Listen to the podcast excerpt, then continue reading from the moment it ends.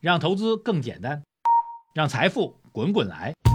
马博士带你总结财富秘籍，欢迎收听《财经马红漫》。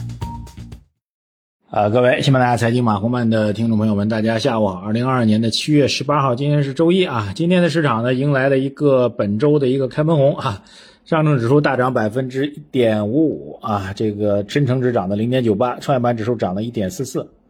这个最近一段时间呢，总体来讲呢，蓝筹板块走的比较弱啊。这个比较典型的就是上证五零指数啊，上证五零指数其实过去一周跌幅是非常大的，主要是银行地产的板块走的比较弱啊。上周呢，上证五零跌了接近两个点啊，跌了一点九三个点。今天上证五零指数涨了百分之一点三八啊，银行地产的这个一扫阴霾也是全面的上攻。如果把今天的交易呢分为两块啊，那么早上的时候，整个价值板块或者大盘板块啊，这个走的比较强啊。早上的这个赛道股呢还是有所调整的。午盘之后，其实是多个板块连袂上攻啊，这个包括价值板块继续顶上去啊，成长板块也顶上也跟上来。呃，前期已经涨得比较高的像汽车啊等等也都重新上涨啊。早盘表现比较弱的医疗板块也都带动起来，整个市场的这个人气相当的。旺盛啊！上证方面上涨了一千，接近一千八百家，下跌只有三百多家。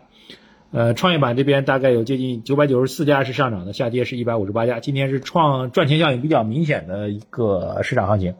呃，当天行情上涨和下跌呢，其实很难找到具体理由啊。那么如果分两个板块行情来讲呢，上周对于整个价值板块啊，以房地产和金融为代表的价值板块的这个悲观的看法呢，相对偏太悲观了。这我觉得可以提出来啊。呃，我们今天晚上还会重点给大家讲这个问题啊，这个出现了一些比较明显错杀，所以今天市场呢，经过周末的观察之后呢，其实做了一个比较明显的修正。那么在价值板块企稳的情况下，整个市场呢关注到了资金面现在依然处于相对宽松的情况下，所以成长板块也依然有一个比较好的一个表达。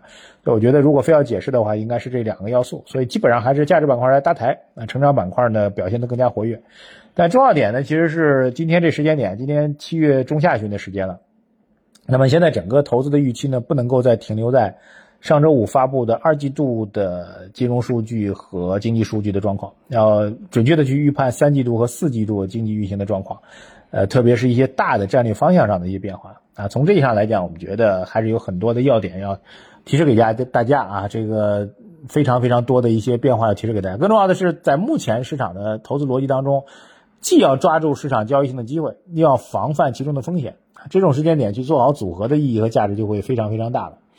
呃，有没有可能更有确定性的投资机会来关注呢？我觉得其实现在也需要做认真的反思。所以我们现在要做观察的话，至少有两个方向做观察，一个是三四季度啊，两个季度经济运行如何啊？甚至呢，要如果从宏观角度来讲，我们甚至要观察到明年。明年其实现在二季度，今年二季度数据出出来了，那今年二季度这样一个比较低的数据，是不是意味着明年二季度数据要转好呢？对吧？大家有没有想过这些问题啊？所以实际上现在来看，我们按照每个每一次的大的估值战略方向要看四个季度的话，我们现在其实对经济预估呢，应该从今年三季度、四季度到明年一季度、二季度这四个季度来做预估。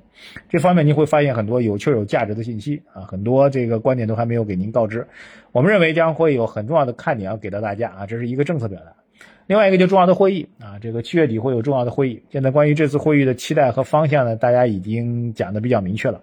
这一点我们也会来给大家做相关的分析和分享。还有很重要一点，就是现在市场关注比较多的，以房地产为代表的相关，啊，交易性机会的变动跟看法如何去理解，这个我也会成为我们重点关注的内容。以上这几个问题呢，我最近这两天一直在整理相关的思路跟判断啊，会有一个比较明确的一个结论和方向给到大家，所以各位去关注啊。呃，那么大家要想获得相关信息的话，那么。请大家务必到我们的公众号回复“直播”两个字，获取我们今天晚上直播链接。我们今天晚上七点钟，这个一个多小时直播给大家，呃，讲清楚啊。每个月十八号我们有重磅直播来带给大家，今天也不例外，各位一定要参与清楚。那么还是要提示给大家，我们基本的判断逻辑是这样的：就是虽然今天整个市场大涨了，但是要关注到未来政策层面已经发生的一些边际性的改变啊，特别货币政策的边际性改变。